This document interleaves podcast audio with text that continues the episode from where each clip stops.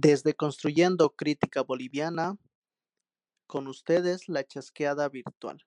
Hoy, cultura política boliviana y coronavirus. Invitado Einar Rosso, filósofo, y Daniel Mollericona, sociólogo. Entonces, muy buenas tardes a todos los que nos están siguiendo. Vamos a, miren compañeros, vamos a hacer esto, eh, como hemos perdido unos 10 minutos en la, entre todas estas cosas técnicas, tecnológicas. Entonces, las conclusiones que estaban para los últimos 10 minutos las vamos a hacer en un segundo video. Entonces, yo voy a decir corto y vuelvo a iniciar, porque a la una hora el live nos bota y pues perdemos la, el sentido, digamos, de lo que estemos hablando. Entonces, rápidamente voy a decir de nuevo cómo va a ser el, la forma en que se va a llevar este, esta chasqueada virtual, una charla, un debate entre Einar Rosso, eh, filósofo, y Daniel Mollericona, pues sociólogo. Eh, vamos a iniciar, cada uno va a tener 10 minutos donde va a mm. presentar su postura sobre el tema. El tema general es cultura política boliviana y coronavirus. Entonces, cada uno va a presentar por 10 minutos su propuesta, sus ideas, eh, su posición, y después vamos a presentar por 20 minutos un debate ida y vuelta, donde vamos a hacer pues la chasqueada. Después vamos a dar unos 10 minutos para que contestemos a las preguntas y a, los comentarios que ustedes nos pongan en los comentarios que tienen ahí abajo. Entonces, por favor, háganlo con toda confianza. Y finalmente vamos a tener una conclusión, un cierre que esperamos sea propositivo. Por esta vez, como nuestro invitado es Einar Rosso, le vamos a pedir que él inicie Tienes 10 minutos, Einar. Acá tengo mi relojito que voy a ir controlando. Entonces, te damos la palabra y el audio en el live. Ya, buenísimo.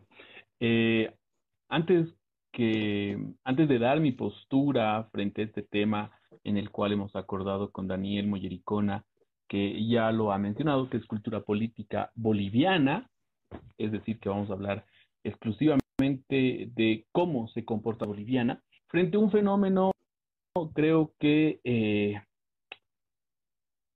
mundial, ¿no? ¿no? No hay que darle, creo, mayores atributos a este fenómeno que es el COVID-19. Eh, como decía, quiero agradecerles a, Daniel por la invitación, por un lado, y a Construyendo Crítica Boliviana por el otro, por permitirme hacer esta exposición sobre este tema. Sin más preámbulo, voy a hacer el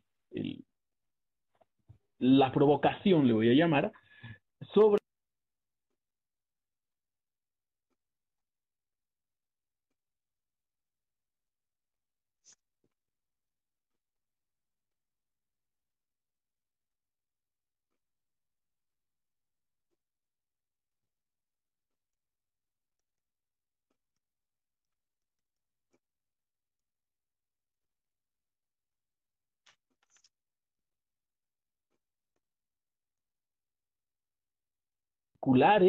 de un grupo que se comporta frente a determinados hechos, ¿no? Sensibilidades utilizo por la relación directa que tiene con Salvador Romero Pitarí, este sociólogo que hizo un libro muy interesante que se llama Las Claudinas, ¿no? Y mentalidades colectivas las utilizo por la relación directa con eh, varios libros que escribió el doctor H.C.F. Mancilla, referidos al tema de cómo se comporta la Bolivia de ahora, si queremos llamarla, o la Bolivia de antes, ¿no? En ese punto yo he podido identificar como ocho patrones de comportamiento. Esos patrones de comportamiento de esta cultura política boliviana, mentalidades o sensibilidades colectivas, son, por ejemplo, uno, la religiosidad, creo que eh, por el hecho de que somos un país que ha pasado por la época de la colonización, por la etapa de la colonización española, ha habido una fuerte incursión sobre los aspectos religiosos. Y acá pongo un énfasis porque muchas de las personas, ya que hago la relación con el COVID, eh, no dejaron de lado sus ceremonias religiosas o sus creencias religiosas o incluso sus fiestas religiosas con las determinaciones que se hizo en relación a la prohibición de salir a la calle o el de simplemente cuidarse. Por otro lado, tenemos las creencias precolombinas. Y estas creencias precolombinas no solamente del área andina, sino también del área occidental. Y en el área andina específicamente podemos relacionarlo con una cuestión de mezcla o mestizaje cultural eh, en relación a la religiosidad. Son, por ejemplo, los prestes, ¿no? Si ustedes revisan las noticias, eh, cuando se estaba comenzando todavía en la etapa llana del coronavirus, que todavía estamos, ya va a haber luego la capa, la etapa alta, ¿no? De los pacientes infectados, muchas personas todavía estaban haciendo sus prestes, ¿no? Y un punto fundamental ahí es, por ejemplo, que había muchas prácticas culturales mezcladas, ¿no? Entre las creencias precolombinas, las creencias religiosas, ¿no? Que es el gran poder. Hay un grupo de la población muy significativa que cree en, eh, el Señor del gran poder y por tanto baila y eh, en una fecha determinada, ¿no? Pero para llegar a esa fecha determinada tiene que practicar varias semanas, ¿no? Entonces estas personas determinaron que eh, hacer sus prestes en la calle, ¿no? Cuando ya había registros de eh, entre uno a ocho casos más o menos confirmados en Bolivia. Y ya había la alerta de que tomemos precauciones, pero la gente decidió hacer todo lo contrario. Un punto igual acá claro para mencionarlo es, por ejemplo, de este paciente, de este infectado en la región de Laja, donde hubo un acontecimiento, ¿no? Eh, digamos, de preste, podríamos ponerle ese, ese, título, esa etiqueta, y que se contagió, ¿no? El otro punto es el corporativismo. El corporativismo son sectores de la población que se comportan como una corporación, ¿no? Podemos decir que es la corporación de, eh, que tiene directa relación con factores económicos. Acá está directamente ligado a grupos empresariales.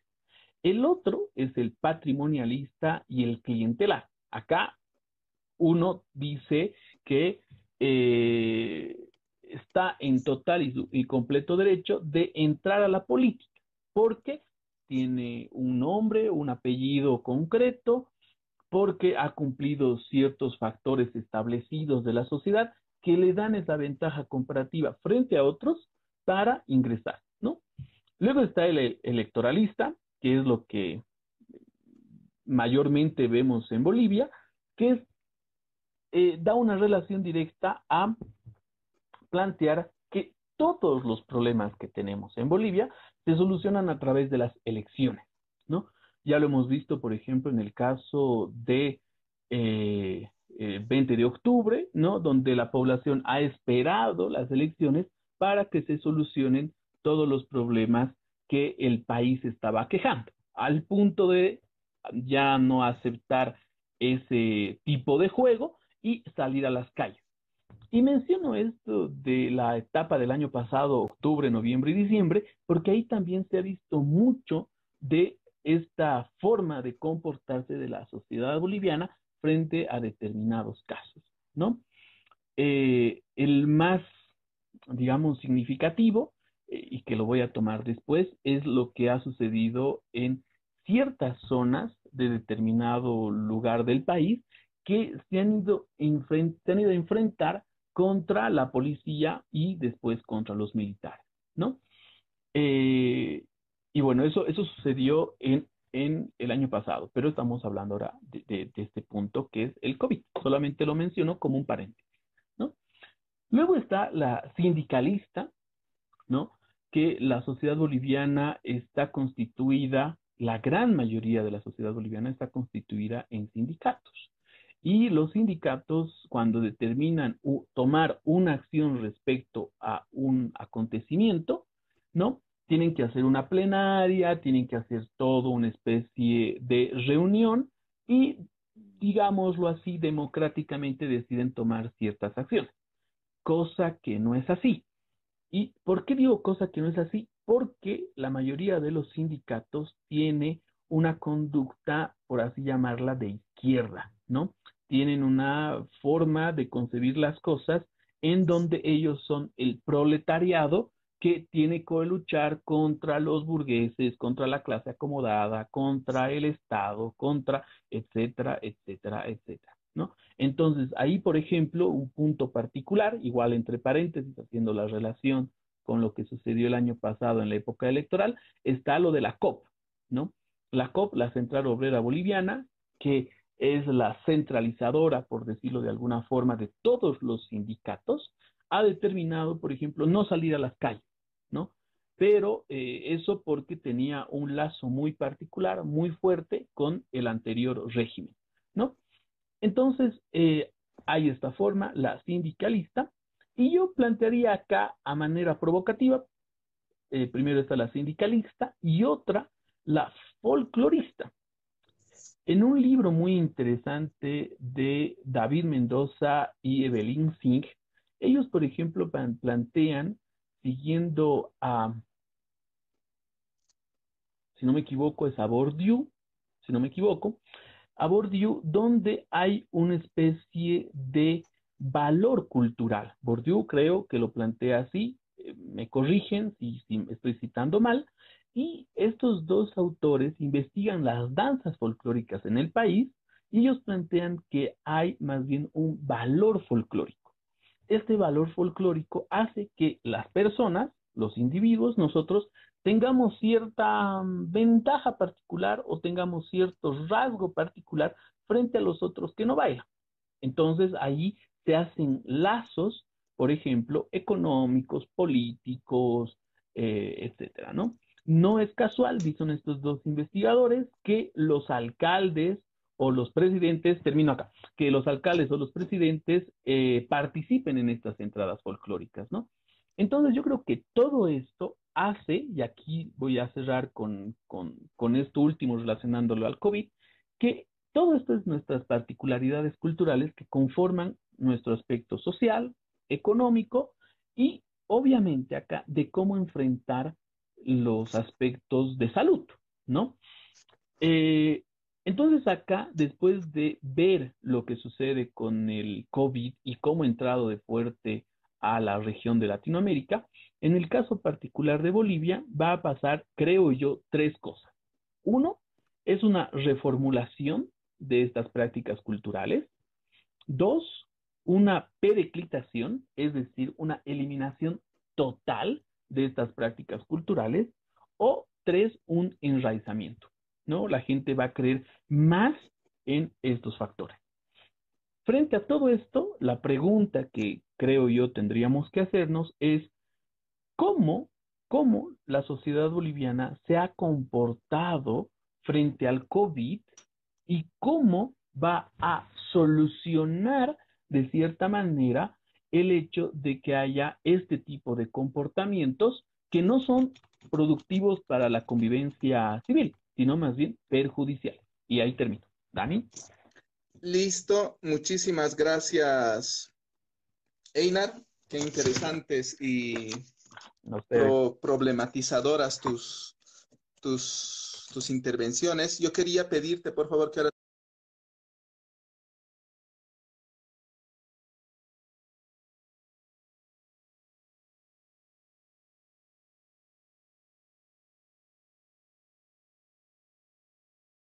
tú me ayudes controlando el tiempo dándome los 10 minutos también.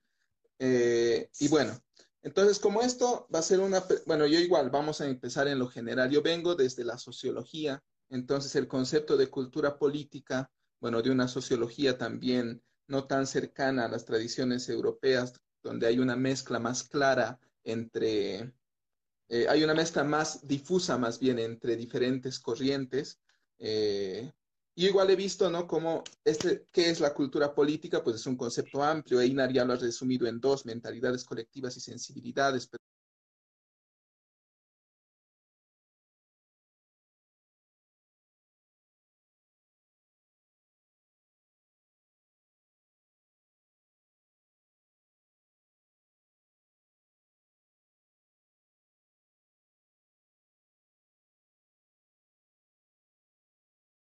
Yo siento que también de fondo esos dos conceptos están llevándonos a, nos llevan a una profundidad más fuerte. En algún momento HSF Mansilla igual menciona que de fondo pues es, en términos generales, está viendo en profundidad qué es un grupo social, cómo piensa, cómo actúa.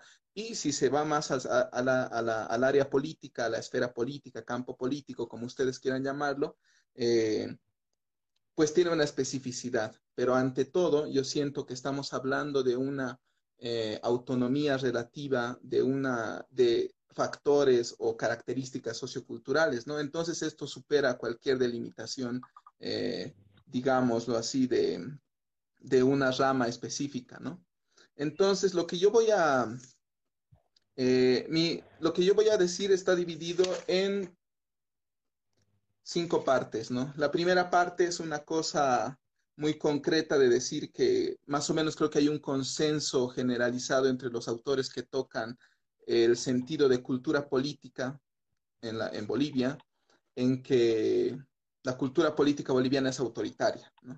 O sea, no solo en más o menos HCF Mansilla es más concreto, más directo, pero otros autores eh, intentan dar un pie a que hay también una, una posibilidad democrática ahí de fondo, es decir, son más positivos, mientras HCP Mansilla tiende a ser eh, un poco más negativo, por así decirlo, eh, pero lo estoy caricaturizando mucho, ¿no?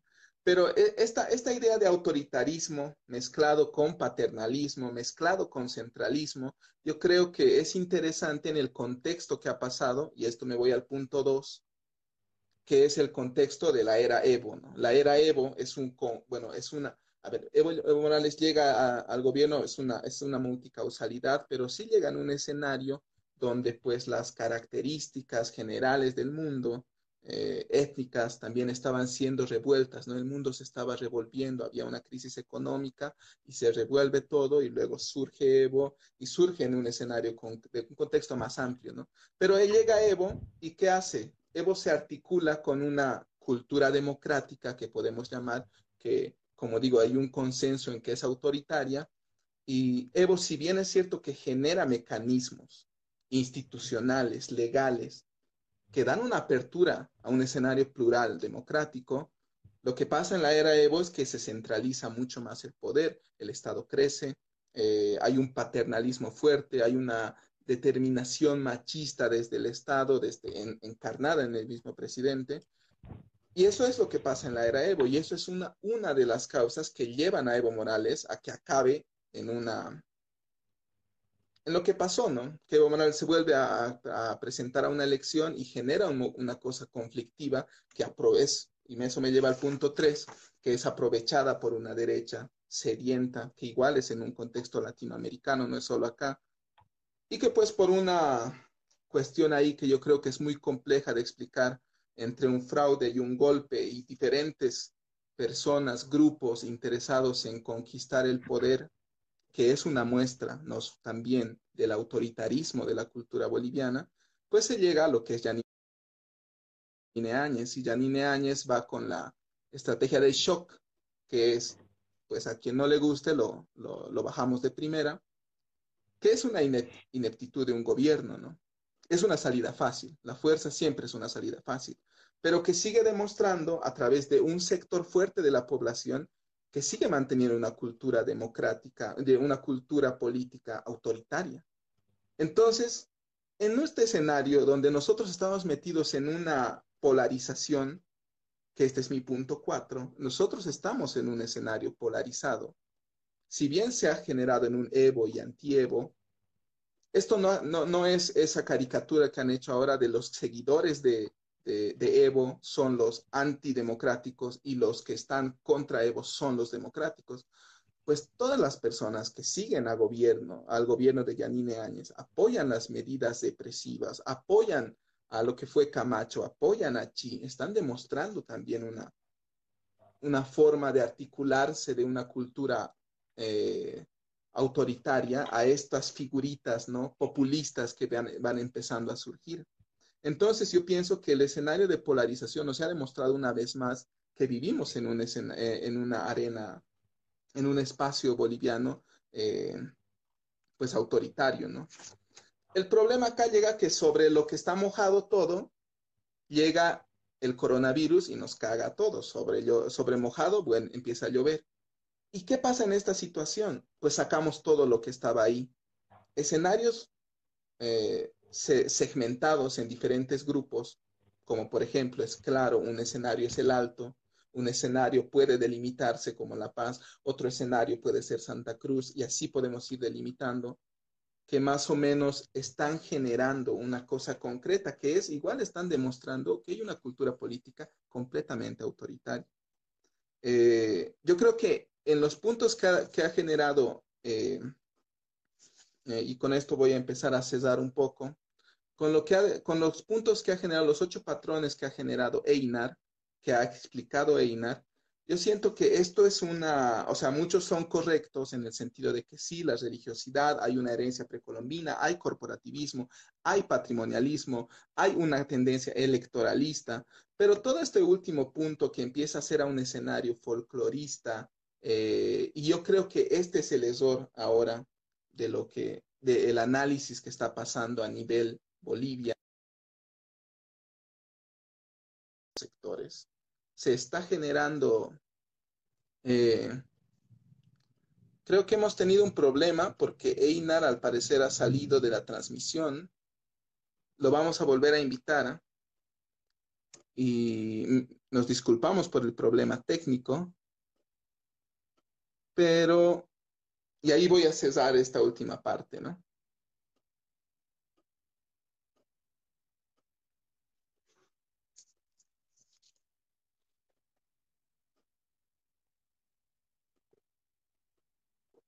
Ani, creo que se bajó, ¿no? Sí, pero ya estás de nuevo. Pero ya estás de nuevo. Ya, dale. Esto es lo, es lo, bueno. Dale, tú, tú continúa. Listo. Toda la, gente le escucha a Einar. ¿Nos puede decir, por favor, si se escucha a Einar? ¿Puedes hablar, Einar? ¿Puedes hablar, Einar? Sí, sí, yo, yo te escucho bien. Supongo que también me deben escuchar. Ya. Entonces voy a cesar. Entonces voy a cesar. Después de en el escenario. Desde el escenario de polarización. Exactamente. Entonces, donde llega el coronavirus, pues para mí es la muestra clarísima, es el momento de efervescencia más fuerte, donde se demuestra una, una tendencia autoritaria de diferentes grupos. No es solo el alto, en mi opinión.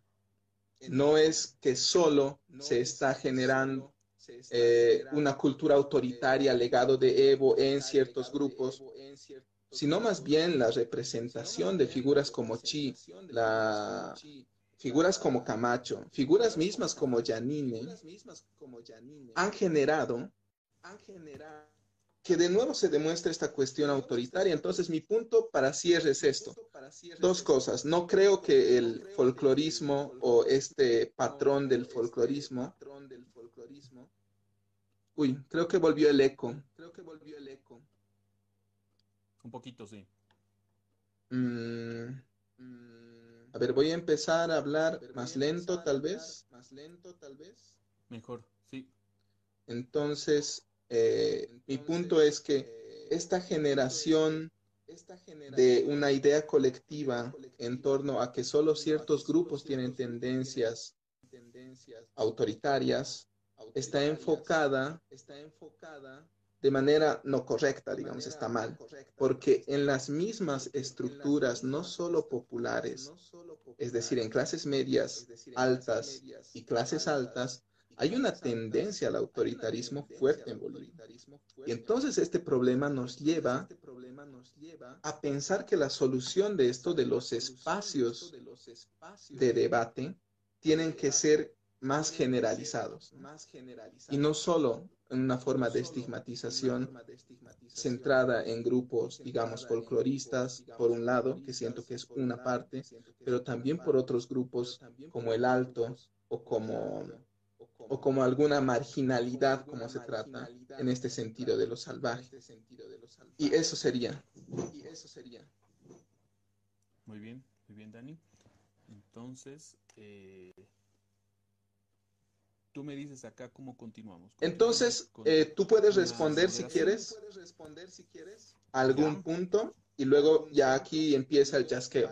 empieza el chasqueo. ya vale. Entonces, a ver, eh, yo creo que no son ciertos grupos, ¿no? Sino es un grueso muy grande de la población que es mente autoritaria.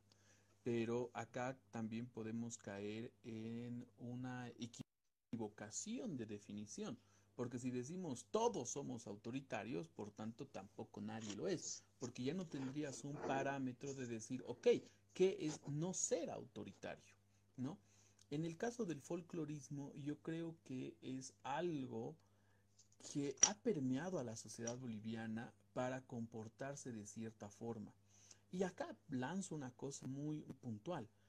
¿Se imaginan ustedes si el 10%, el 10%, no estoy diciendo el 20, no estoy diciendo el 50, el 10% de lo que se invierte en las entradas folclóricas y en específico en la entrada del el gran poder iría para construir hospitales, ahorita no estaríamos en la situación que estamos.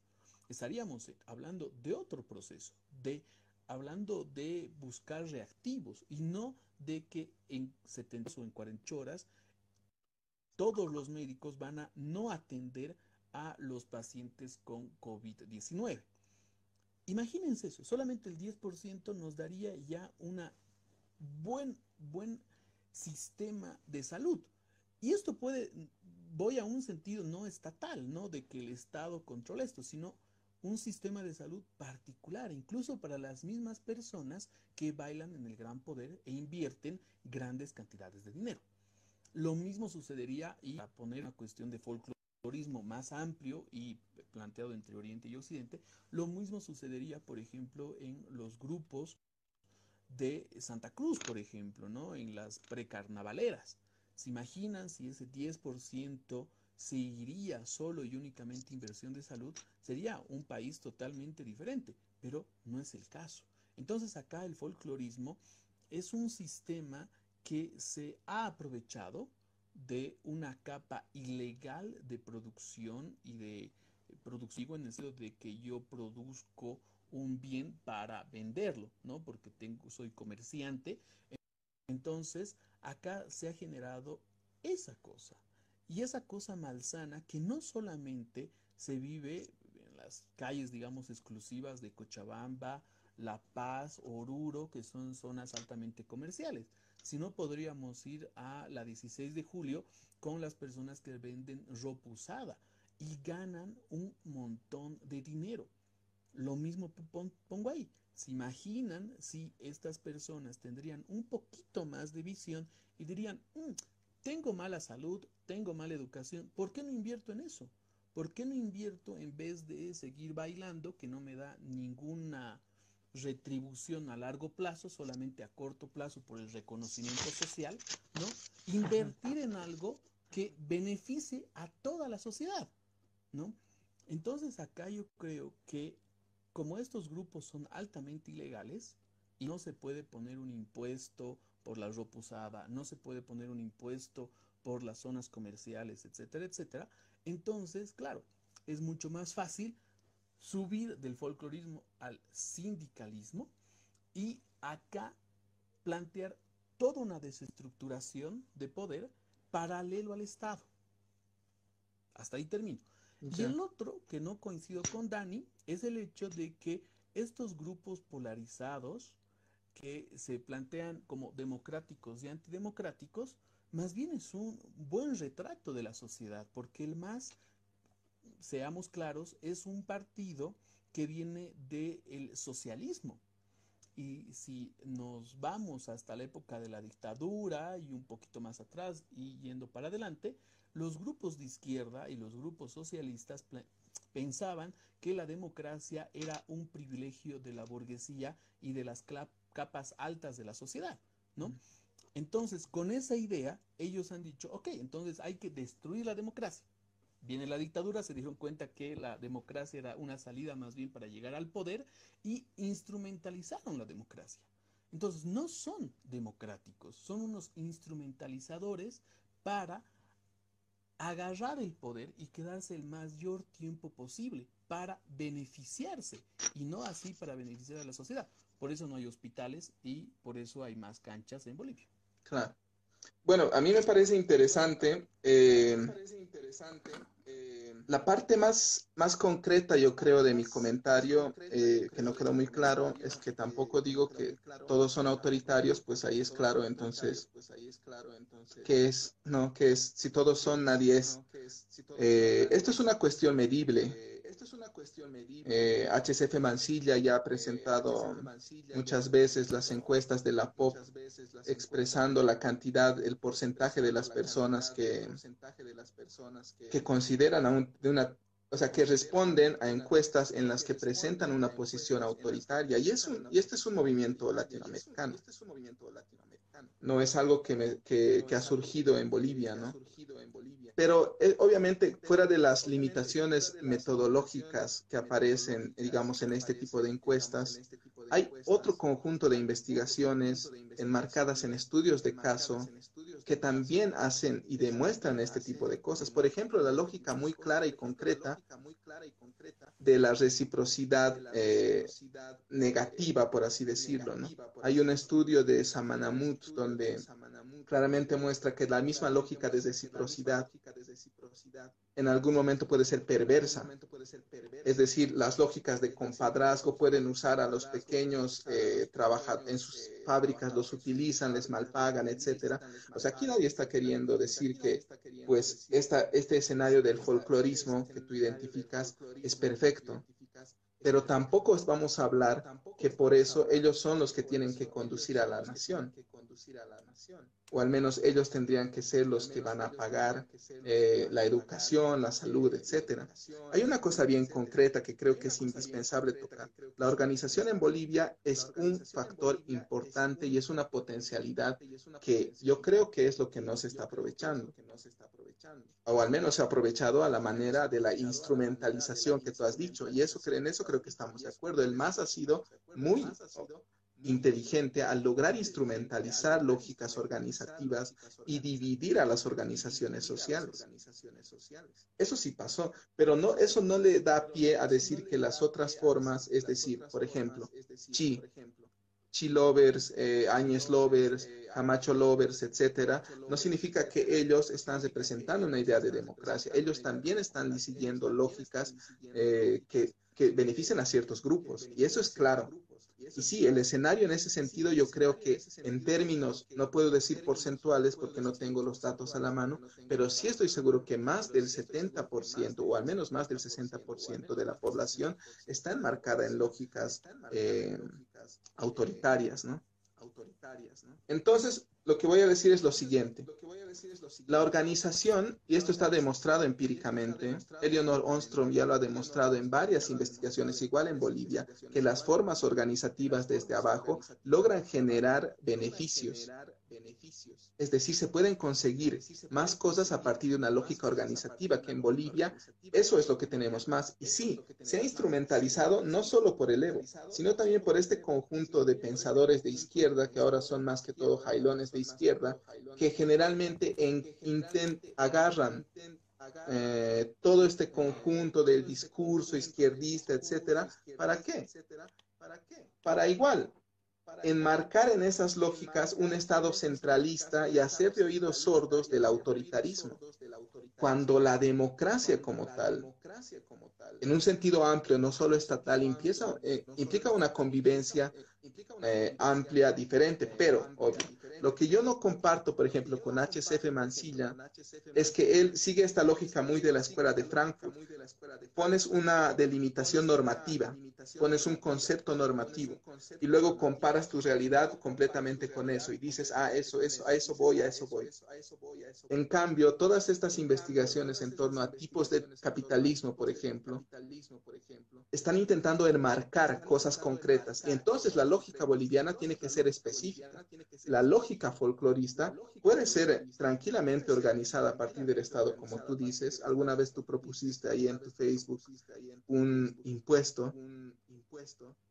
Eso de inicio suena bien, porque los impuestos son la forma más progresiva de generar para el Estado, de generar eh, recursos para el Estado. Pero ¿cuál es el problema con eso? El Estado no está manejado por gente competente. y sigue manteniendo ciertas lógicas autoritarias, sean de izquierda o de derecha. Como te digo, tanto Evo como Áñez siguen manteniendo las mismas lógicas autoritarias. Entonces, ¿cuál es la solución? Mi solución es muy, muy, esto va a ser, la, a ver qué dice Ina de esta provocación. Para mí la democracia boliviana, en un sentido amplio, no solo en un sentido estatal, es decir, una democracia formal, va a empezar a construirse a partir de una noción que yo le he llamado así muy burdamente la democracia de los llegados. ¿Quiénes son los llegados? Bolivia ha empezado en el siglo, eh, en el siglo XXI y en, este en la segunda década del siglo XXI está iniciando un nuevo proceso con una nueva estructura social. Hay un conjunto más amplio de clase media, hay un conjunto amplio de jóvenes que tienen educación, que vienen de casas, de hogares, que padres que no tenían educación. Al mismo tiempo hay un conjunto que mantiene una clase media establecida, que igual tiene acceso a la educación y que está metida y que ambos están metidos en un escenario más conjunto, están en una democracia más cercana. Hay el peligro que pase la división al Alto La Paz como ahora está pasando. Pero yo creo que esa democracia de los llegados, esta democracia enmarcada en jóvenes con mejor educación, enmarcados con eh, nuevas oportunidades comunicacionales para poder establecer diálogos, puede ser una solución para resolver esto de lo que se llama eh, una democracia pues cotidiana. Porque sí sabemos que todos los resquicios autoritarios están en una generación enmarcada en nuestros padres. Eso es algo empírico. La investigación de Germán Guaigua, que se llama Ser joven en el alto, demuestra algo muy genial que los jóvenes al inicio entran al mundo, entran a la modernidad, buscan escenarios nuevos. Pero ¿qué pasa al final? Tienen un hijo y todo se cae. Vuelven a las prácticas folcloristas, vuelven a las redes de contención eh, con padrazgos, con madrazgos. Y entonces mantienen una lógica que podemos llamar sí autoritaria, pero con una nueva generación de jóvenes que eviten caer, digamos, en lógicas vulnerables, como de, digamos, tener hijos a corta edad y tener que entrar de nuevo a lógicas eh, autoritarias, tal vez puede ser una solución. Y yo creo que va por ahí, pero bueno, a ver qué piensa Aina. Yo en ese punto soy bastante pesimista, ¿no? Yo creo que la juventud boliviana igual está en prácticas autoritarias, ¿no? Eh, un claro ejemplo es por ejemplo, todo lo que ha sucedido en la lucha, si quieres llamarlo así, de un grupo grueso de la población frente al fraude electoral, ¿no? Y otro grupo de la población que ha empezado a caricaturizar estas luchas, ¿no? Y que demandaban, por ejemplo, estrategias o programas políticos a un grupo de jóvenes que en su vida habían salido a las calles, por ejemplo, ¿no? Que era la clase media del país. Eh, María Galindo, por ejemplo, decía que la clase media nunca ha revolucionado en este país y nunca ha hecho nada. Pero ahora estamos viendo que es totalmente diferente. Entonces yo creo que estas lecturas de este grupo de personas que incluso llaman las pititas, ¿no? Y dicen, bueno, las pititas tendrían que haber solucionado esto, las pititas tendrían que haber hecho esto otro, las pititas, cuando las pititas no era un movimiento que planteaba una construcción de país, estaba por un punto muy específico y determinado, ¿no? Decían, no, nosotros no queremos vivir en un régimen en donde nos ha defraudado una persona porque se quiere enraizar en el poder y la idea es sacarlo, lo que viene después no sabemos. Y esto, por ejemplo, lo retrata muy bien eh, eh, B de Vendetta, por ejemplo, ¿no? Con este tipo B que destruye el Parlamento británico, que es un sistema altamente autoritario, ¿no? Pero de ahí para adelante no se sabe qué es lo que va a pasar. Entonces yo creo que ahí la gente, un grueso de la gente de la población joven, empieza a identificar a estos grupos pero para caricaturizarlos, y no para entenderlos, ¿no? Había igual en Radio Deseo, por ejemplo, un grupo, los Hichas, ¿no? Que, por ejemplo, se hacían la burla de eh, los de la zona sur, ¿no? Y decían, ¿cómo? Pero los de la zona sur se van a eh, asustar de que la gente del alto diga guerra civil y entre ellos se mataban de risa, como, como si fuera algo realmente eh, gracioso, cosa que debería llamarnos la atención, ¿no? Y habría una pregunta interesante ahí, por ejemplo, que decía Sharon Fernández de este grupo, y decía, ¿cómo tú del alto le haces entender a un chico de la zona sur tus formas de lucha? Cuando, tiene, cuando él tiene una, un imaginario distinto, cuando él tiene el imaginario de salir a las calles y luchar de manera pacífica, ¿no? Pero con esto no quiero decir que estos grupos de la zona sur o los grupos de clase media y para arriba, ¿no?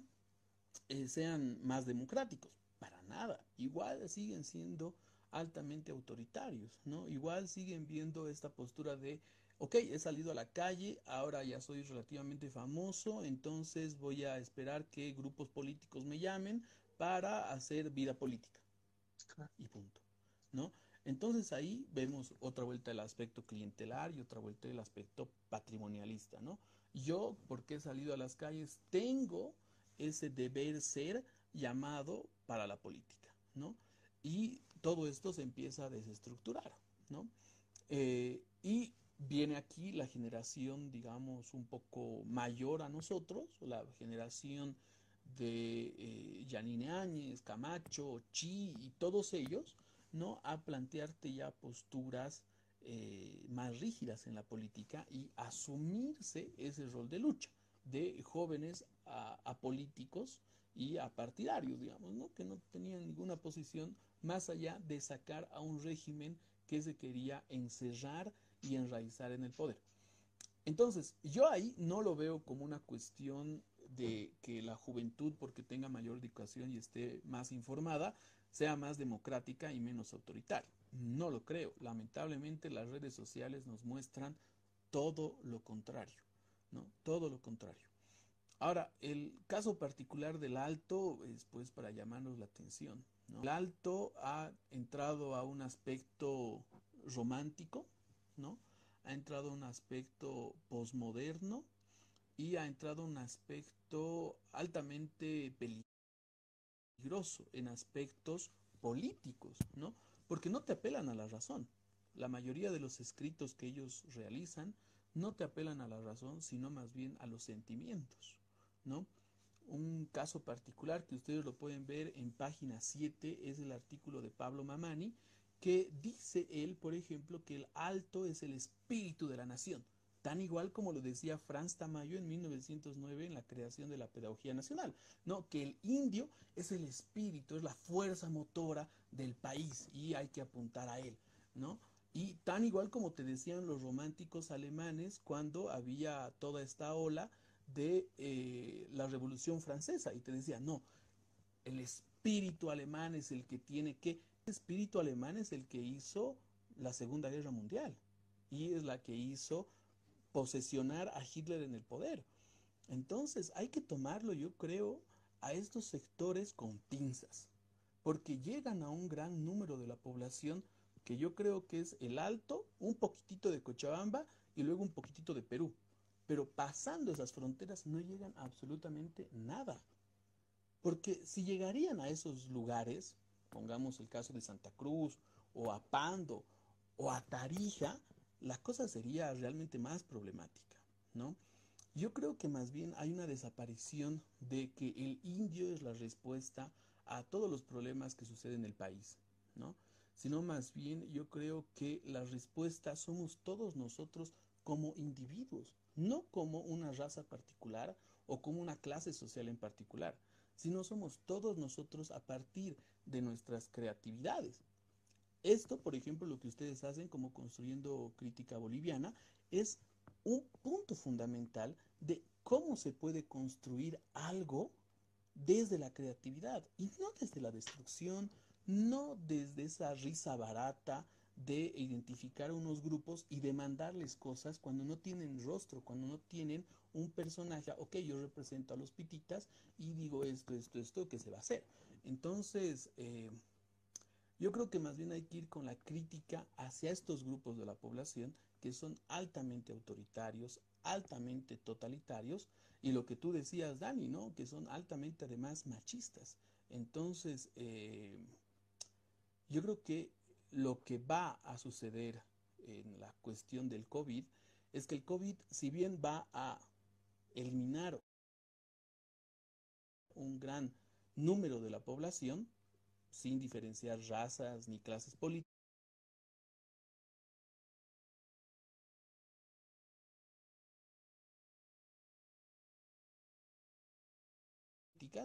no también va a eliminar las eh, los discursos radicales.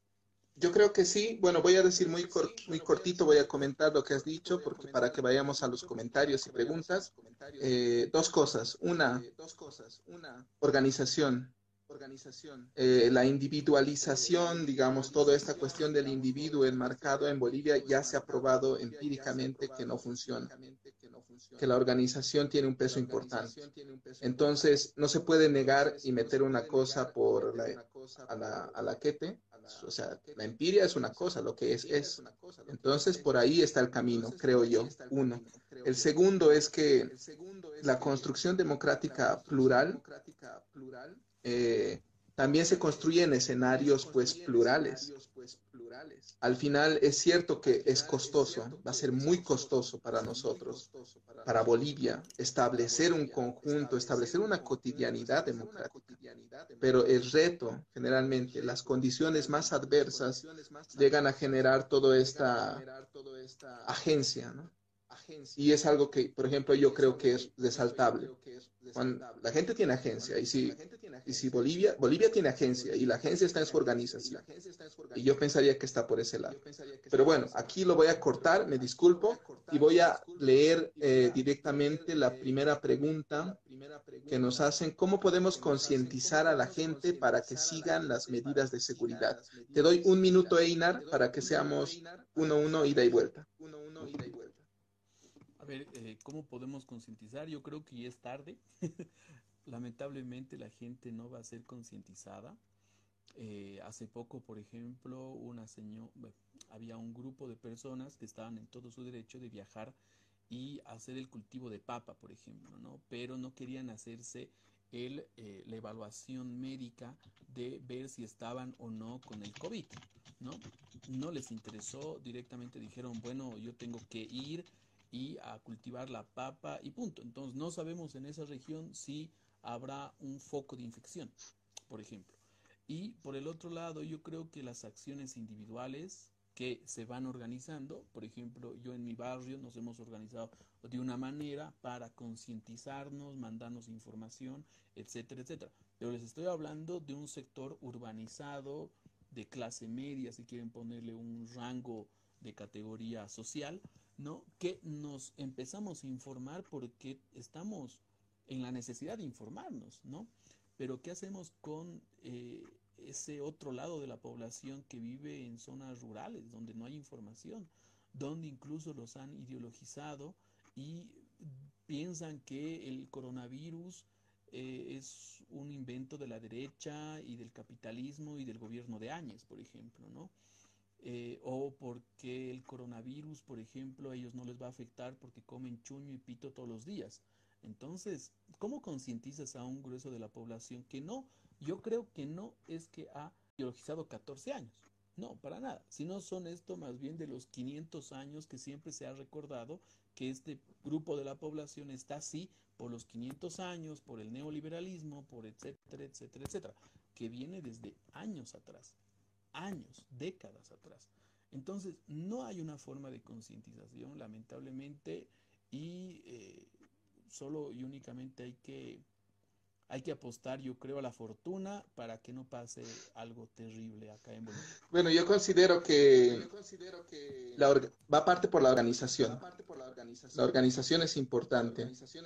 En todos los niveles de la sociedad boliviana hay alta potencialidad de organización, eso estoy seguro. Eh, bueno, al menos estoy entre las clases medias y bajas, es muy fuerte y son los lugares más vulnerables ahora. Entonces, esto es necesario, hay que hacer organización, formas de organización en zonas, calles, barrios, si se pueden. Y sí, hay, va a haber resquicios complicados y complejos, pero en ningún país del mundo ha sido sencillo. En México también se escuchan muchos problemas muy similares algunos a Bolivia de gente que no cree que es un problema de Estados Unidos, que quiere que México se preste dinero de ellos y por eso está metiendo esto. En, y no solo, en España también ha habido mucho de los jóvenes que han dicho, no, no pasa nada, yo tengo que hacer fiesta y listo. Entonces esto no es una cosa boliviana, es, un, es un, una cuestión muy, con, muy concreta. En escenarios de crisis se generan problemas de, a nivel individual, a nivel grupal. Entonces, ¿cómo lo solucionamos? A la boliviana, para mí es una cosa concreta, organización. Eh, la segunda pregunta es, ¿qué diferencia a las personas que celebraron la fiesta de San José en Patacamaya, pese a que ya se había declarado emergencia sanitaria por los casos de COVID en el país, de las personas que celebran procesión previa a la fiesta de San Roque en Tarija desde sus ventanas? Sencillo, no los diferencia absolutamente nada están enraizados en sus creencias, están enraizados que no les va a pasar nada, ¿no? Y están enraizados incluso en esto que Dani lo puntualizaba, ¿no? Eh, que es, por ejemplo, de un grupo de jóvenes en España que dijeron, no, yo no estoy en rento de los rasgos o de los rangos, mejor dicho, de eh, ser un, un portador del COVID y de que muera, entonces hago fiesta.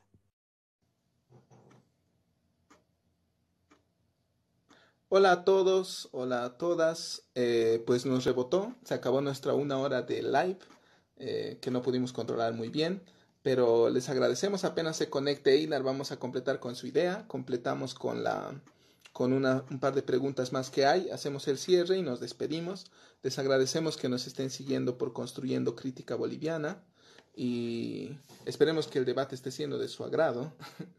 eh, pero ahorita nos conectamos en un minuto y volvemos. Le voy a escribir a Einar.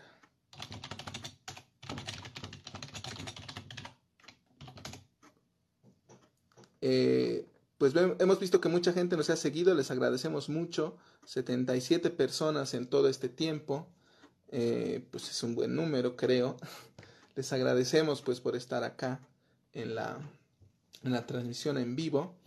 Eh, vamos a, les voy diciendo que mañana vamos a tener un debate interesante con David Claros y Erna Jungsten, si no me equivoco cómo se pronuncia, en torno a también al tema de qué es lo salvaje y qué es eh, civilización y barbarie. Así se titula, civilización y barbarie.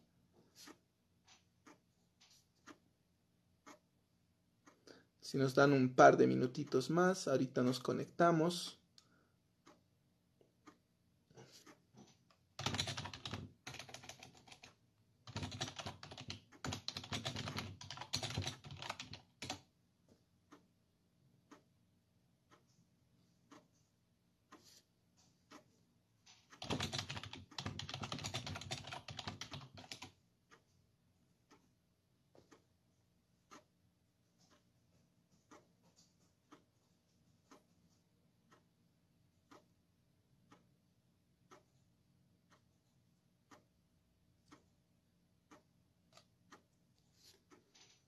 Mañana va a ser a las 8, ¿eh? Entonces estén preparados también con sus preguntas y todo eso.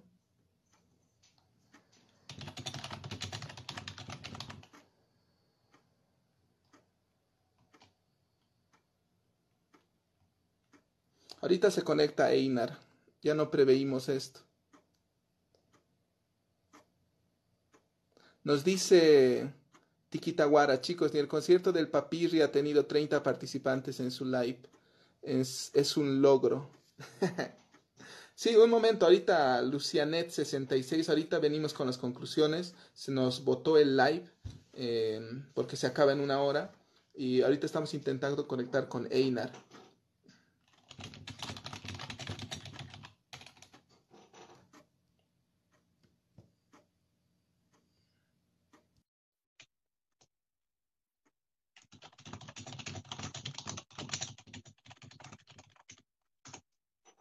En un momentito ya estamos conectando. Ahí está Einar. Ahora sí les escucho. Disculpa, Einar, se nos acabó la hora. No, Te pido que continúes, por favor, con la idea. A ver, eh, ya. Em, y lo pongo en el contexto siguiente. Yo de pura casualidad, un día antes de las elecciones, una semana antes de las elecciones, estaba buscando una, una emisora, ¿no? Para escuchar música y de pronto me sale uno que tenía unas alabanzas religiosas, ¿ya? Pero, pero, es lo, lo- lo interesante y lo curioso de esto es que estas alabanzas religiosas no hacían mención a Dios o a Cristo o ninguno de esos personajes, sino hacía una referencia directamente a Evo Morales, ¿ya? Entonces, yo creo que, por ejemplo, este gran grueso de la población que ha adoptado estas prácticas religiosas, ya sean las cristianas o las católicas, ¿no? Y que salen a un lugar o a otro, es muy difícil cambiarles el chip y decirles, oigan, esto está más allá de la fe, ¿no?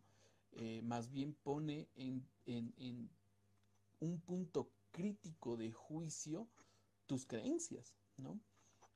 Y entonces es, yo creo que es bastante, bastante complicado el de concientizar a estas personas y decirle tu fe no te va a salvar, sino más bien el hecho de que te reúnas en una iglesia hace de que posiblemente o contraigas el virus, contagies a las personas con las que estás ahí alrededor, ¿no? Eh, y acá yo hago otras referencias eh, para, para este debate, estaba viendo unos documentales sobre la peste negra que arrasó Europa y en concreto Italia, ¿no? Y en Italia, vean ustedes lo interesante, es un país en ese momento era y aún todavía lo es un país altamente católico, pero en la peste negra muchas personas dejaron de creer en la iglesia y lo que sucedió al día después de que más o menos se controló esto, esto de la peste negra, empezó a resurgir o a comenzar, mejor dicho, a comenzar el renacimiento. Yo creo que acá a nivel mundial va a pasar lo mismo, va a pasar un hecho en donde todos pongamos en duda nuestros, nuestras más profundas creencias, ¿no? Y empecemos a replantearnos un montón de cosas. Y acá, para ser provocador, hasta ahora, por ejemplo, los yatiris y los cayaguayas no han dicho absolutamente nada de cómo combatir el virus o el COVID-19, ¿no? Para que vean cómo, cómo se puede poner en duda estas creencias, ¿no? Eh, con un simple virus que hoy en día la ciencia está buscando alguna cura. Eh, bueno, yo, yo pienso, Tiquita, que en realidad, pues sí, por una parte no hay diferencia en el sentido que decía Einar, pues hay una cuestión religiosa de por medio y pues eso va más allá, es una esfera diferente. La esfera religiosa es diferente, es diferente de la esfera política, tiene un comportamiento casi autónomo. Eh, pero sí hay diferencias claras también en que la, una, una cosa en Patacamaya es una experiencia vivida, es en un grupo, es un grupo específico, eh, que tiene características socioculturales específicas. Transversalmente puede estar una cuestión autoritaria, pero sí tiene cosas eh, específicas. Por ejemplo, en una fiesta folclórica se invierte en relaciones sociales. Eso es muy diferente de una procesión. La procesión se puede dejar hasta cierto punto.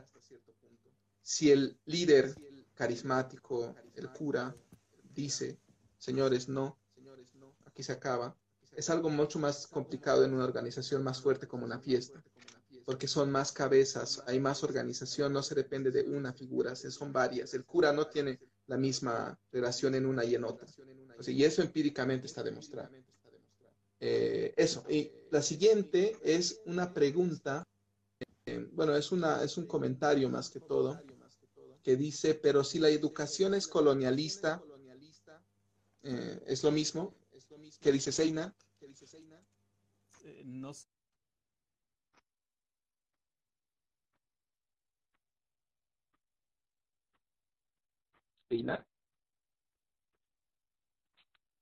Creo que lo perdimos un poquito. ¿Aló? Ahí. Ahí. Ahora, como decía, yo, verdad, desconozco de estos términos de una educación colonialista.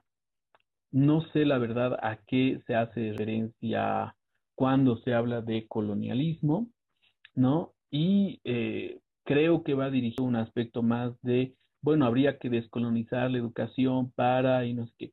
Desconozco también ese, esa fórmula de que la descolonización nos dé mejores resultados. Entonces, no sé, no sé, no sabría qué decir. Eh, bueno, yo sí creo, considero que el criterio colonial es, es una estructuración histórica, ¿no? Es, eh, la colonia tuvo un marcaje específico por su prioridad histórica en el desenvolvimiento de Bolivia y muchos otros lugares, pero el caso particular boliviano es específico, ¿no? Y la educación como tal, digamos, que se puede llamar colonial, a veces hace referencia al conjunto de autores, libros, ciencia que se enseña desde un lado. Yo no creo que eso esté completamente, o sea, es completamente absurdo en un momento cederse a un tipo de educación. Es cierto que en Bolivia hay prácticas específicas, tiene que ser contextualizada. Yo apoyo que haya una educación eh, en diferentes lenguas, siento que es necesario. varios países del mundo toman bilingüismo, trilingüismo con sus propias lenguas y es un aporte más bien a la capacidad intelectual de una persona. Pero la educación yo no siento que esté yendo por un sentido autoritario necesariamente, ¿no? Entonces yo sí considero que la educación te da pies para aprender.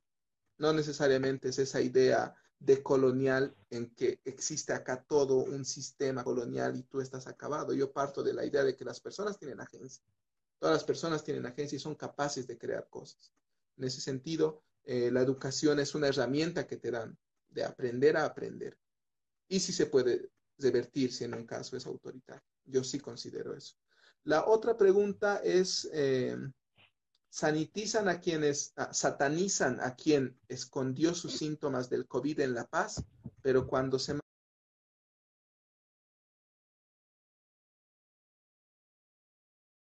semanas antes, personas amenazaron con quemar y fusilar a los enfermos. ¿Qué explicación le damos a ambas actitudes irresponsables?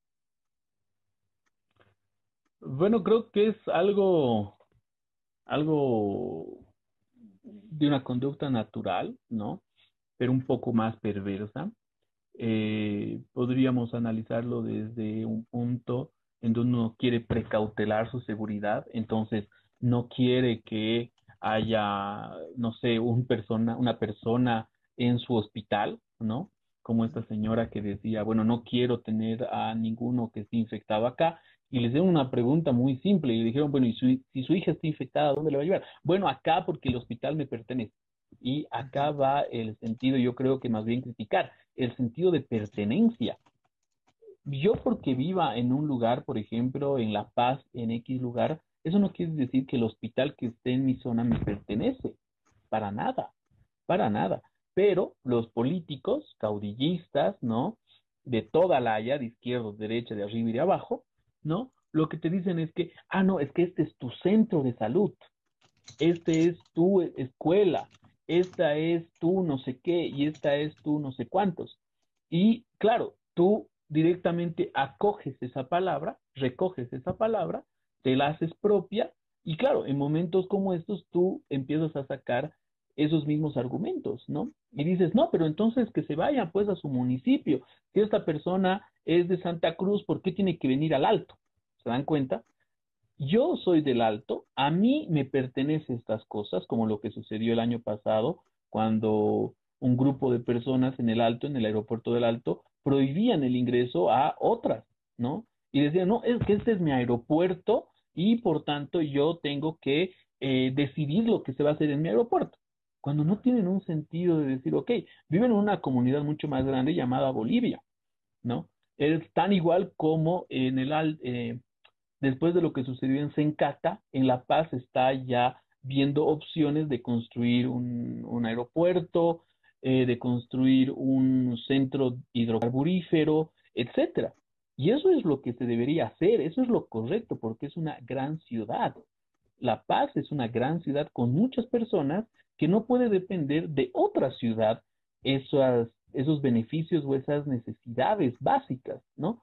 Pero ya ahí empezaron a salir los grupos románticos y detractores y decían, no, pues entonces ahora construyan un muro y divídannos, pues los del alto somos malos, porque alto esto, no, ahora sí, el apartheid ha comenzado y demás. Cuando no tiene ningún sentido. Si Santa Cruz empieza a crecer como está creciendo y Montero empieza a crecer como está creciendo, Montero a la larga va a decir, oigan, nosotros tenemos que construir nuestras propias terminales, nuestros propios aeropuertos y demás, porque es nuestra necesidad. La gente tarda dos o una hora al venir del aeropuerto de Virubiru de Santa Cruz a Montero, lo mismo que sucede en el Alto. Los que están en el Alto y llegan al Alto y tienen que bajar a la ciudad tardan aproximadamente entre una hora y un poco más. Y eso si no tomamos en cuenta la parte del embotellamiento, etcétera, etcétera. Entonces, yo creo que hay que ver con más apertura.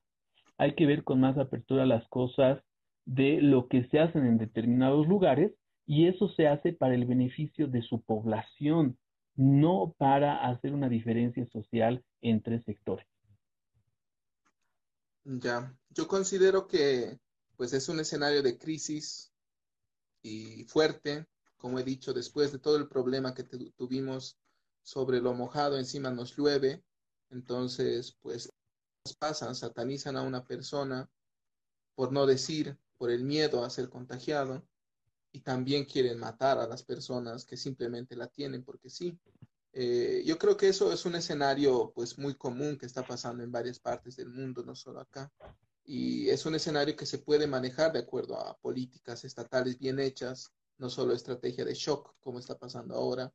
Eh, se tienen que hacer buenos performances políticos para controlar, para establecer, dar seguridad a la gente. Y eso es necesario también en política. Eh, mira, Einar, ahora te voy a leer las últimas dos y creo que así podemos contestarla muy rápido para ya irnos a las conclusiones, que nos pasamos un poquito del tiempo.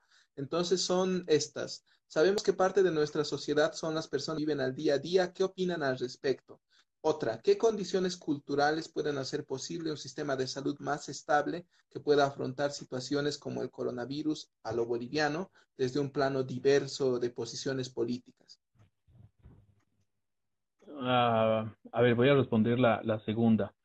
Yo creo que, eh, por ejemplo, el hecho de darles un consultorio a los cayaguayas, a los amautas, para hacer una medicina diferente o un tipo de, eh, no sé, de consulta médica a un paciente y determinarle cierto u otro principio que esté mal en él, yo creo que es positivo.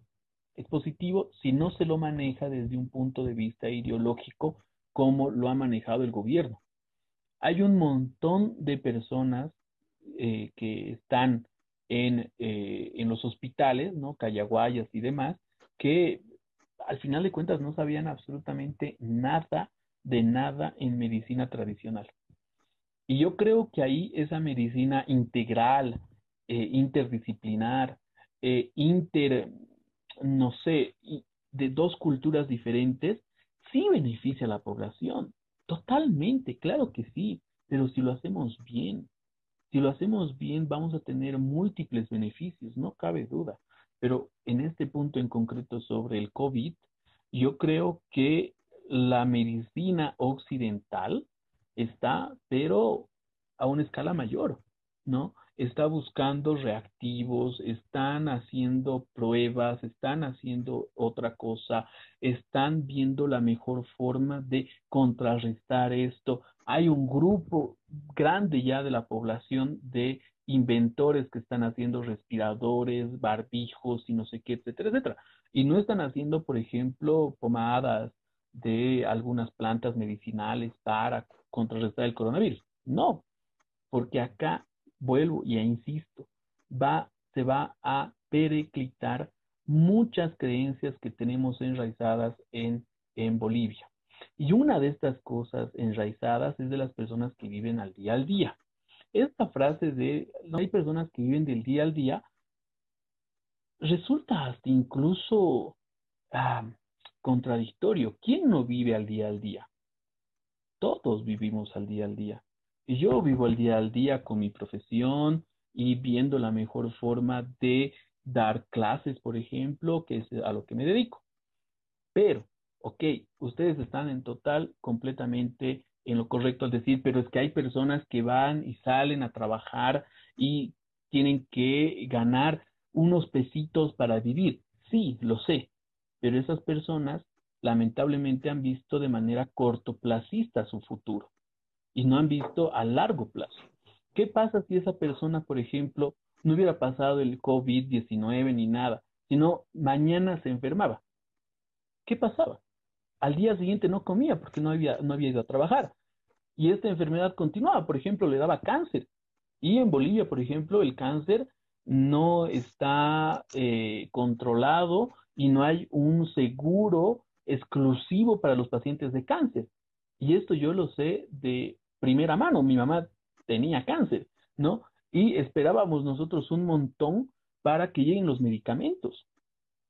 Solamente hay un reactivo en el alto que esté instalado que eh, vienen pacientes de todo el país para hacer, si se llama radio, radio, ah, no me acuerdo cómo es la parte específica de esto, pero es eh, curación a través de, eh, de radioterapias, esa es la palabra, a partir de radioterapias, es la única radioterapia que hay, por ejemplo, en el alto. Entonces, pongamos que esta persona que vive al día tiene que tomar ese tratamiento. Y los medicamentos para el cáncer son sumamente jodidos porque te ponen mal, te hacen, te cae el cabello, no puedes eh, exponerte un montón de cosas y. Entonces esta persona, no, pues a los tres días muere. A los tres días muere porque no va a ir a trabajar. Y así les puedo dar un montón de otros tipos de ejemplo. Entonces yo creo que acá no hay que romantizar las cosas. Las personas no viven al día al día, así en el sentido estricto de la palabra, no lo hacen tienen otras fuentes laborales. Fijémonos solamente a las personas que, trabajan en la 16 de julio. La mayoría de esas personas tienen grandes capitales y mueven gran, gran cantidad de dinero. Ahora ustedes me dirán, pero ¿y qué pasa con la persona de 65 años que va y está pidiendo? Bueno, o sea, tampoco se puede dar soluciones a todo. No se pueden dar soluciones a todo cuando, cuando una virus mundial nos viene y nos azota. Entonces ahí tendremos que pensar en que nuestras políticas públicas, uno, están mal. Uno, nuestras políticas públicas están mal. Dos, que la responsabilidad de que esté pasando todo esto también es nuestra. ¿Por qué? Porque nuestros padres, primero, han votado por un presidente incapaz de hacer gestión. Y estoy hablando de Evo Morales. Y esta misma personas eh, de escasos recursos también han votado por este presidente que no les ha dado absolutamente nada en 14 años. Pero, claro, les ha dado canchas. ¿por qué no nos preguntamos eso? ¿Por qué no nos preguntamos por qué era más beneficioso construir canchas que construir hospitales? Por una simple razón. Las canchas hacen que el dirigente de turno pueda hacer N tipos de campeonatos y cobrar dinero por ello. Entonces, se beneficia a él por el campeonato y luego da una parte al partido. Pongamos en contraposición, yo hago un hospital. Para hacer ese hospital voy a requerir ítems porque tengo que llevar a personas a que trabajen ahí. Tengo que construir de cierta manera carreteras porque tengo que hacer que sea más accesible el paso a esta ciudad tengo que eh, mandar medicamentos, lo cual hace que tenga que hacer una red de conexiones. Tengo que, etcétera. Me es más costoso y menos beneficioso para el partido construir un hospital que construir una cancha. Entonces yo creo que ahí tenemos que ponernos nosotros en la responsabilidad de por quién votamos y cómo de manera colateral o de manera encadenada perjudica a esta persona que vive al día al día de 65 años con poca educación y con poco ingreso económico. Es nuestra responsabilidad también eso yo creo, y no ahorita de decirnos, bueno, ¿y qué va a pasar con estas personas del día al día? Lamentablemente, lamentablemente, y aquí tengo que ser bastante pesimista, no la van a pasar muy bien. Ya. Eh, bueno, yo voy a igual contestar y a, modo de eso voy a hacer mi cierre, porque ya nos pasamos un buen del tiempo, y luego tú, Einar, pasas con unos minutos de cierre para terminar, digamos. Eh, bueno, en primer lugar, completamente estoy, no estoy de acuerdo contigo, Einar, porque yo creo que esto se, merece otro debate, eh, porque es un tema largo, pero necesitamos datos, ¿no? Datos. Es necesario. Esto quisiera que lo veamos con datos. La vulnerabilidad social es una cosa concreta, específica, comprobada empíricamente, que no es por una persona eh, que simplemente no quiere o porque no piensa a largo plazo, sino está enmarcada en estructuras y también está enmarcada en vulnerabilidades diferentes. En Bolivia una cosa es la discriminación. En Bolivia una cosa, la informalidad tiene características específicas. Pero creo que eso es un tema que nos puede llevar a otro debate más amplio y pues a ver si de aquí a un tiempo lo planeamos con Einar o vamos viendo también invitar a otras personas. Eh, yo creo que la otra, haciendo referencia a la otra pregunta, el sistema de salud más estable, pues ese es un problema que viene de muchas cosas, ¿no? El Estado mismo boliviano, pese a que ahora se ha vuelto más fuerte con Evo, la era Evo lo ha hecho más fuerte, seguía con muchas lógicas clientelares y formas que no han, básicamente no han logrado pues establecer una, digamos, un Estado un poco más fuerte en el sentido de que verdad pueda responder a las a, posibles problemáticas como esta, que son externalidades súper fuertes. Condiciones culturales específicas. Es necesario escenarios de diálogo. Por ejemplo, aquí hay que ser muy autocríticos. La academia es, es, la que debería estar centralmente generando escenarios de diálogo, es la que debería estar poniendo el espacio. ¿Por qué? Porque son necesarios escenarios de diálogo para generar esta intersección entre políticas públicas y entre, digamos, ¿cómo se llama? Sociedad civil o diferentes grupos, para que pueda ser, pues, eh, viable. Esto puede ser viable. La academia ahora se ha notado que es inepta en Bolivia si hubiera una academia sólida, por lo menos tuviéramos un plan eh, claro y concreto, la carrera, no sé, de sociología, ciencia política, la facultad de ciencias sociales podría tener un plan concreto de cómo distribuir bonos a las personas más vulnerables. ¿Y eso qué son? Son datos, son cosas necesarias para un momento como este. Pero no, no hay datos. Entonces ahí el gobierno hace lo que puede, lo que quiere, lo mezcla con una cuestión política y todo se va a, cierta parte. Entonces yo creo que eso es una cosa compleja. Y ahora voy a cesar con esto. ¿Qué es la cultura política en Bolivia? ¿Qué pasa con esto? ¿no? ¿Qué, puede ser un escenario propositivo? Yo me estaba poniendo a leer a un autor que, me gusta mucho, pero que es un sociólogo, Emir Bayer, que en una parte de un texto que tiene que es que es agencia, él cita a Sweetlers y una distinción que ella, él hace, no sé qué, es Sweetlers, hombre o mujer, él ella hace, es de los tiempos eh, establecidos, digamos, y los tiempos no establecidos. Cuando hay estabilidad, como un tiempo, digamos, establecido, colocado, eh, pues la gente no piensa en el futuro, se queda ahí quieta, solo recibe, solo acepta, solo está tranqui, digamos, en el escenario de vulnerabilidades o privilegios que tenga.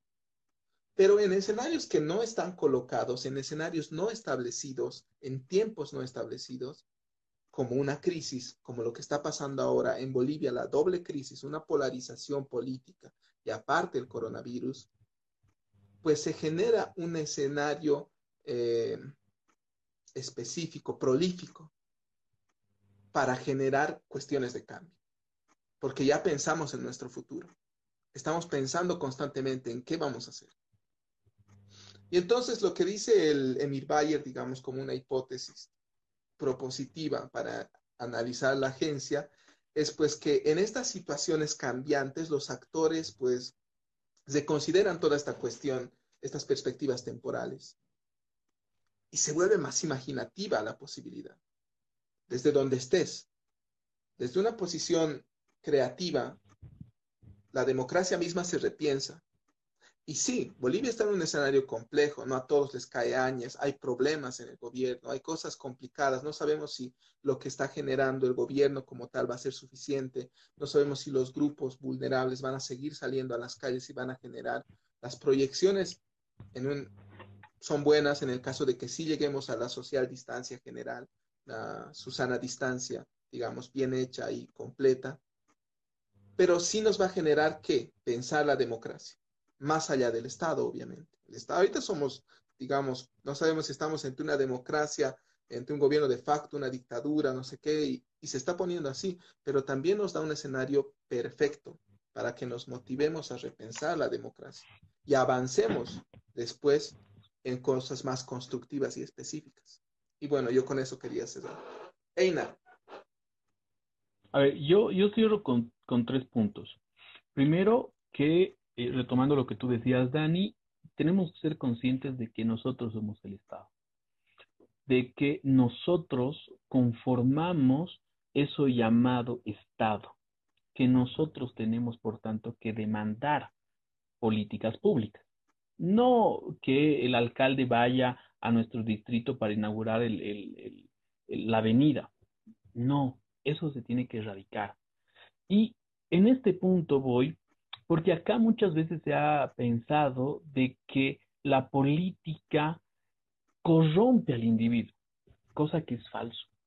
El individuo y es un sujeto corrompido que con esas artimañas llega a la política para beneficiarse. Es tan igual como diríamos que la Iglesia Católica, o mejor dicho, la religión corrompe a los individuos. Falso. Los individuos son los corrompidos que con artimañas llegan a un tipo de religión, llamémosle la católica, para beneficiarse, ¿no? La religión no hace un pedófilo, todo lo contrario, ¿no? La política no hace un ratero, todo lo contrario. Entonces yo creo que ese chip hay que cambiar. Uno. Dos. Hay un término que se llama responsabilidad empresarial. Yo creo que hay que agarrar esto, hacerla nuestra y plantear lo que es responsabilidad social desde la individualidad. Yo, por ejemplo, como Dani y como otras personas, ¿no? Eh, tenemos un montón de propuestas individuales que las compartimos con un grupo y que esas luego al final de cuentas tienen una responsabilidad con todos ustedes como seguidores. Pongo el ejemplo. Construyendo Crítica Boliviana es un grupo de personas que por afinidades se han juntado y han dicho, chicos, hagamos esto porque queremos beneficiar a un grupo de la sociedad. Y por eso estamos haciendo este debate. Entonces yo creo que hay que asumir eso. Hay que asumir el hecho de que nosotros podemos ser agentes de cambio y no esperar que el Estado siempre nos dé las cosas. Por otro lado, para terminar y hacer el tercer punto de mi conclusión, yo creo que hay que generar competencias paralelas para la transformación de la sociedad, ¿no? Dani, por ejemplo, ahí decía que la academia se ha aplazado, y es cierto, se ha aplazado la academia, la academia conocida como la universidad. Pero eso ya lo sabíamos desde antes, sabíamos que la universidad siempre se va a aplazar y nosotros somos producto de eso, de esa universidad aplazada. Entonces, ¿qué es lo que tenemos que hacer? Construir, construir, ¿no? Una propuesta paralela a la universidad. Podemos hacer universidades virtuales. Ahorita ya tenemos los recursos, ya conocemos. Y podemos hacer todo eso. Hay gente capacitada que lamentablemente no va a entrar a la universidad por una u otra razón, porque son grupos de roscas ya total y completamente oxidadas ahí que son inamovibles. Entonces, ¿yo para qué voy a entrar a la universidad? ¿Para entrar a esas roscas? No, imposible. Prefiero crearme una cuestión paralela y criticar a la universidad desde ahí. Francia nos ha dado un gran ejemplo con las universidades abiertas, ¿no? Eh, Argentina nos ha dado otro igual con las reuniones de los jueves, que eran universidades igual abiertas, en donde venían profesores y daban clases. Entonces yo creo que hay que cambiar esas estructuras que nosotros las tenemos ya muy enraizadas y realmente crear nuevas cosas. Bueno, eh, muchísimas gracias a los 25 seguidores que nos han seguido hasta continuado el final. siguiendo. Sí, han continuado siguiendo. Que gracias por venir, gracias por participar. Construyendo Crítica Boliviana es un intenta ser una plataforma pues de esto, de debate. Si es crítico mejor, pero de debate, ¿no? Y entonces les invitamos mañana para las 8 de la noche que vamos a estar con, eh, con Erna Jungsten, si pronuncio mal, perdón. y vamos a estar también con Andrés Claros, que van a debatir sobre civilización y barbarie. Espero que estén a las 8 en punto. Vamos a intentar ahora sí cerrar bien el tiempo, pero las cuestiones ahí nos fallaron un poco tecnológicas. Te agradezco mucho, Einar, por participar. Esperemos que no sea la última vez. Y pues a todos, muchas gracias. Nos mandan corazones y nosotros también. Adiós. Chao, chao. Nos vemos en la próxima. Chao, Dani. Chao, chao.